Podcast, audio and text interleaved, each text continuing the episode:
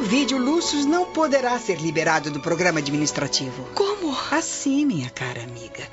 Creio que o seu coração de mulher e de esposa deve se conformar com as circunstâncias. Mas- Afinal, o que a senhora me pede é, é absurdo. Pois fique sabendo que atravessamos uma época difícil em que as mulheres são obrigadas a abandonar os companheiros à sorte deste mundo. Eu mesma, casada com o prefeito e possuindo tanto prestígio, já ouvi de seus lábios a dolorosa afirmativa de que ele não me quer mais. Por acaso, a senhora sabe quem é a mulher que detém as preferências do meu marido?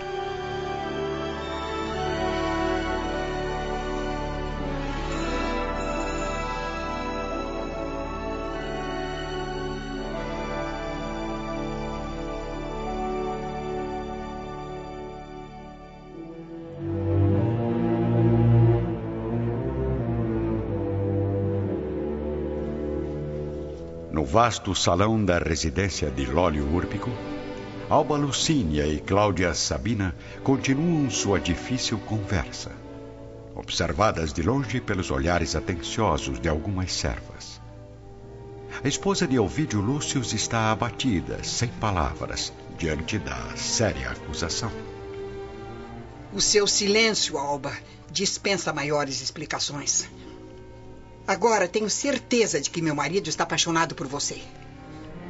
Me enganei lamentavelmente, supondo que a sinceridade de uma esposa honesta, mãe dedicada, comovesse o seu coração. Em troca de meus sentimentos leais, recebo insultos de uma ironia sem motivos. Não a condeno, Cláudia. Afinal, infelizmente, o nível de educação não é o mesmo para todas as pessoas de uma mesma comunidade. Alba sai rapidamente, deixando a esposa de Lólio Úrbico boquiaberta, com as suas palavras dignas e superiores. Ora, mas quanto atrevimento dessa mulher! E vocês, o que é que estão olhando? Saiam! Sumam daqui, servas miseráveis! Momentos depois, na solidão do aposento, vemos Alba Lucínia profundamente angustiada. Forças superiores que iluminam o meu caminho neste mundo. Concedei-me fé e proteção. A viagem de Elvídio se aproxima. Ele não deve ser importunado com as minhas aflições. Eu preciso conservar a harmonia e a coragem moral de meu marido, a fim de que, de que o seu coração possa suportar todas as dificuldades e vencer todas as situações.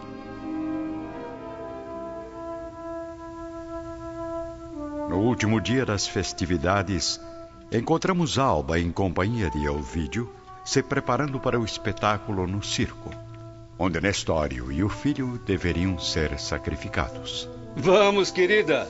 Não devemos nos atrasar. O imperador nos aguarda para a cerimônia. Eu não sei se devo comparecer à arena, Elvídio. Estou tão desanimada. Creio que não serei uma boa companhia. O que é isso? Não podemos quebrar o protocolo, Alba. Vamos, anime-se. Você está linda.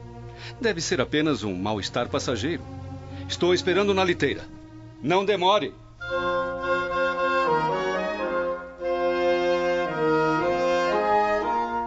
No início da tarde, a caravana de Adriano chega ao circo.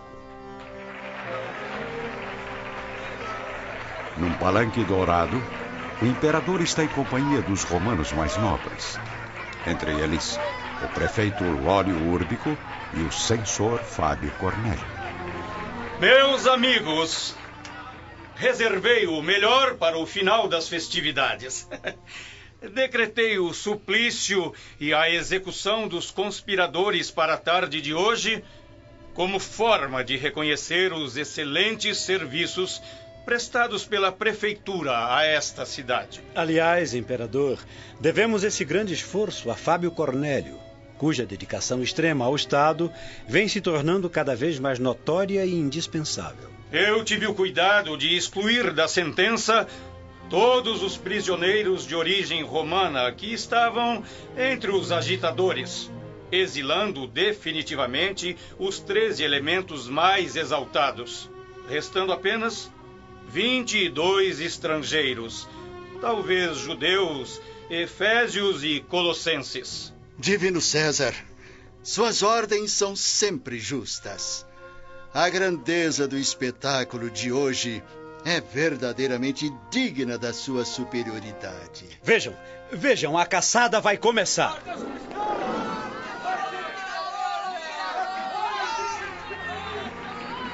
Jovens atletas começam a lutar com tigres ferozes elefantes, antílopes e cães selvagens num cenário de violência e sangue, provocando o ânimo exaltado da multidão.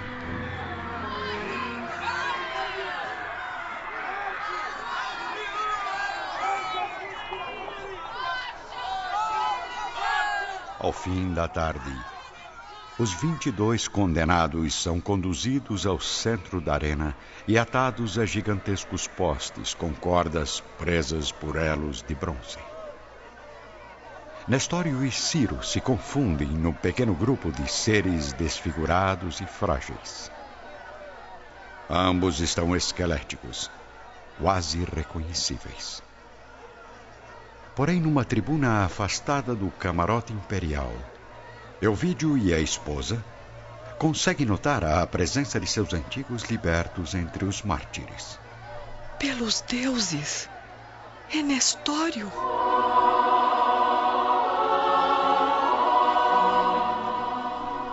Os condenados, com exceção das mulheres, estão quase nus. Cada um é colocado num poste diferente, enquanto dezenas de arqueiros africanos entram na arena.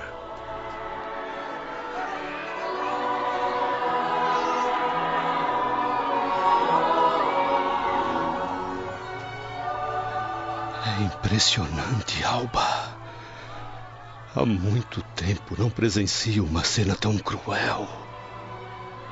Enquanto isso, no luxuoso palanque de Adriano, o prefeito Lólio Úrbico não consegue conter o seu espírito mórbido e desumano. Preparem os arcos e as flechas envenenadas! Chegou o momento de exterminarmos os traidores!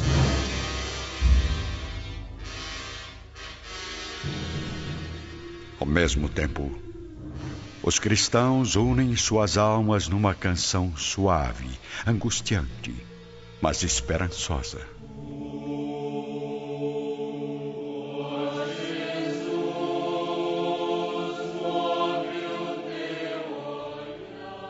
Mas o que é isso? Como os miseráveis podem ter forças para cantar num momento como este? Vamos, vamos, aumentem o som da nossa música. Não quero ouvir uma só nota do hino cristão. Acabem logo com a vida destes criminosos!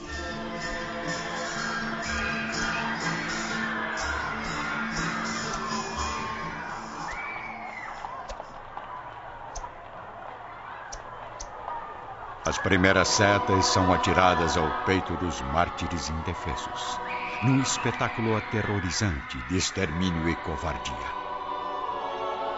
Porém, os que ainda resistem à dor física têm os espíritos fortalecidos pela fé. Ciro e Nestório, neste momento, procuram aliviar o sofrimento, contemplando as primeiras estrelas do céu e elevando suas vozes a Jesus. Cordeiro Santo de Deus, Senhor de toda a verdade, Salvador da humanidade, Sagrado Verbo de luz, Pastor da paz, da esperança, de tua mansão divina, Senhor Jesus, ilumina as dores de nossa cruz. Também tiveste o calvário de dor, de angústia, ofertando ao mundo todo as luzes da redenção. Tiveste a sede, o tormento, mas sob o véu, sob as dores, redimiste os pecadores da mais triste escravidão. Se também sorveste o cálice de amargor e de ironia, nós queremos a alegria de padecer e chorar, pois, ovelhas tresmalhadas, nós somos filhos do erro, que no mundo de, do desterro vivemos a te esperar. Dá, Senhor, que nós possamos viver a felicidade nas bênçãos da eternidade que não se encontram aqui. O júbilo de reencontrar-te nos últimos padeceres. Acende em nós os prazeres de bem morrermos por ti. Senhor, perdoa os verdugos de tua doutrina santa. Protege, ampara, levanta quem no mal vive a morrer a caminho do teu reino. Toda a dor se transfigura, toda lágrima é ventura. O bem consiste em sofrer. Consola, Jesus amado, a, a, aqueles que nós queremos que ficarão nos extremos da saudade e do amargor. Dá-lhes a fé que transforma os sofrimentos e os prantos nos tesouros sacrossantos da vida de teu amor.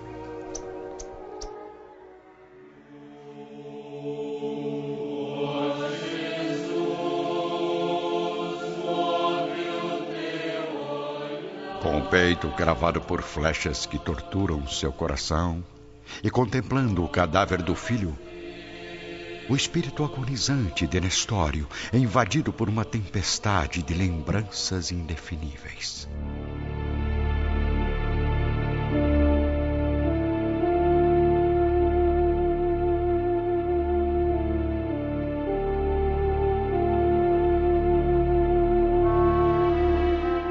Meu Deus,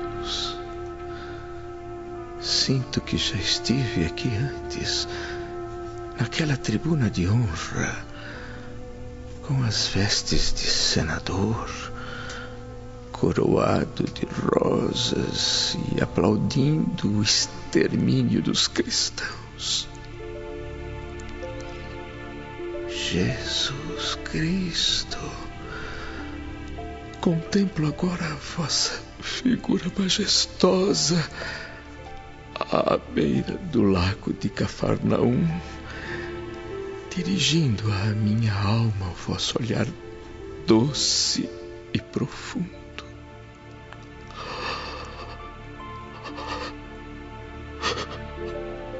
Mestre divino, eu preciso do vosso amparo da vossa misericórdia. A partir deste mundo, neste momento.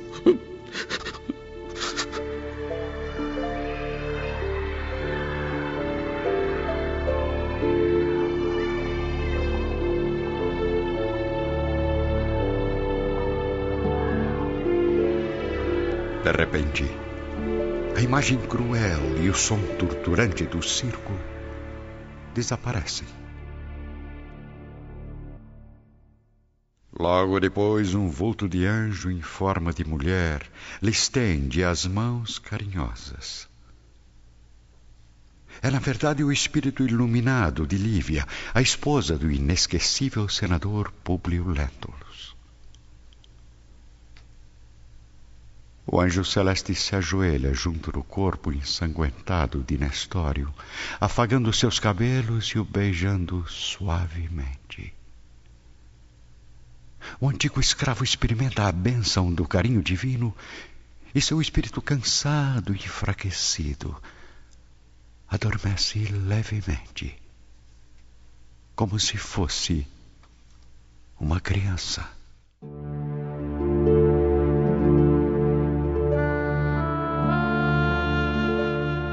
Em toda a arena começam a vibrar radiações invisíveis dos mais elevados planos da espiritualidade.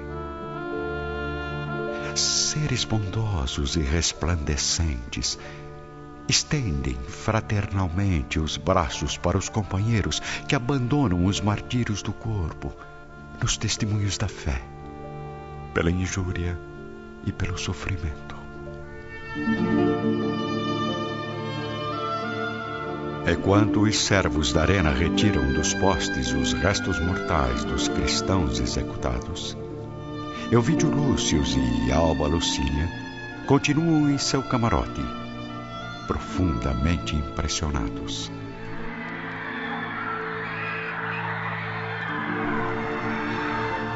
Creio que já estou velho demais para me divertir com esse tipo de espetáculo, Alba. Não, Elvídio.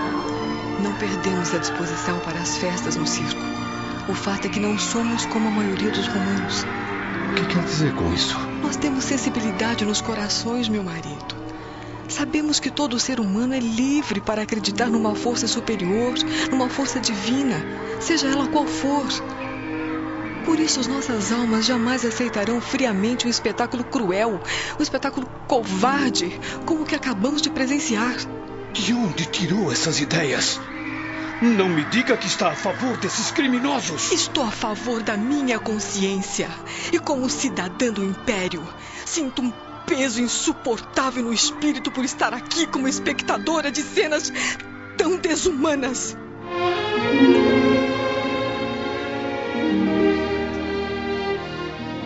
Ao mesmo tempo, recolhidos numa sala de repouso no palácio do Aventino, Gnaio Lúcius e Célia contemplam as primeiras estrelas do céu romano, observando os movimentos da multidão nas proximidades do grande circo.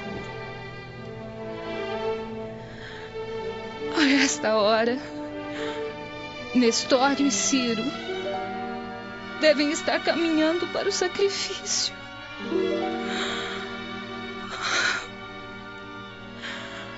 Acredita, vovô, que os nossos irmãos possam voltar do céu para aliviar o nosso destino? É claro que sim, minha neta. Se Jesus prometeu vir ao encontro de todos aqueles que se reunirem neste mundo em seu nome, como não permitirá o retorno dos seus mensageiros que já nos amam nesta vida? Célia então se dirige até a janela, vislumbrando as águas do Tibre e retirando de uma pequena bolsa a mensagem de seu amado. O que contém este pergaminho, minha filha?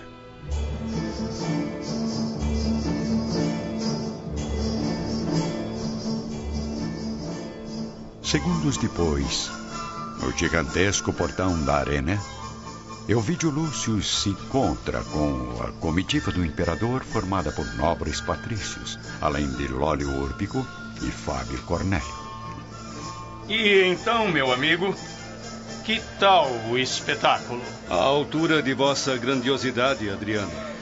Aproveitando este momento tão nobre, por que não oferece ao imperador uma boa notícia, meu genro? Boa notícia? Desculpe, mas não estou entendendo, Sr. Fábio. Bom, então permita-me revelar ao grande César que, após refletir profundamente, você resolveu aceitar o convite para supervisionar o transporte das relíquias para Tibur. Sim, na verdade. Mas acredito que este não seja o momento oportuno para tratarmos de assuntos profissionais. Assuntos profissionais? Ah, pelos deuses, meu caro Elvídio, não considero uma viagem tão agradável e relaxante uma profissão, mas sim um prazer incomparável. Não concorda comigo, imperador? Perfeitamente, Lólio. Mas uh, vamos andando. Não convém ficarmos aqui aos olhos desta multidão enlouquecida. Conto com a sua amizade, Sr. Lúcius. Creio que não irá desapontar o Império.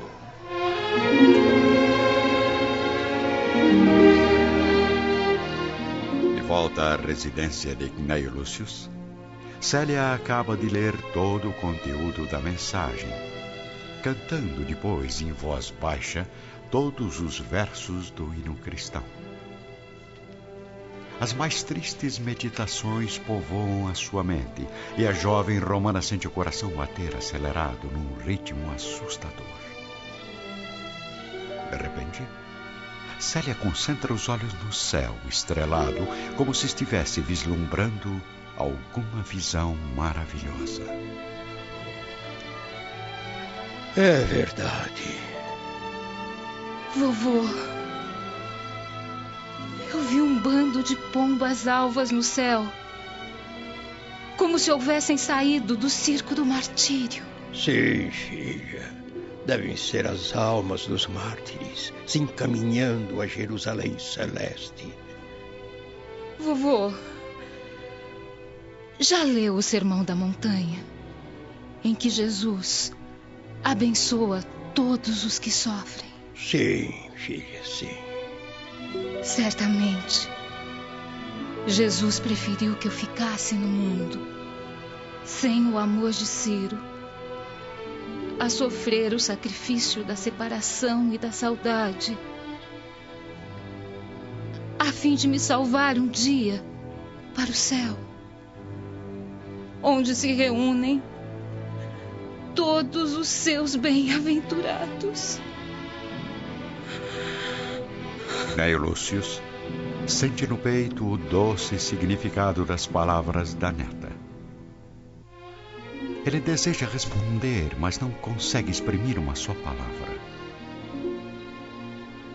Então os dois, numa prece silenciosa, fitando a paisagem do Tibre e a magia das estrelas, começam a chorar.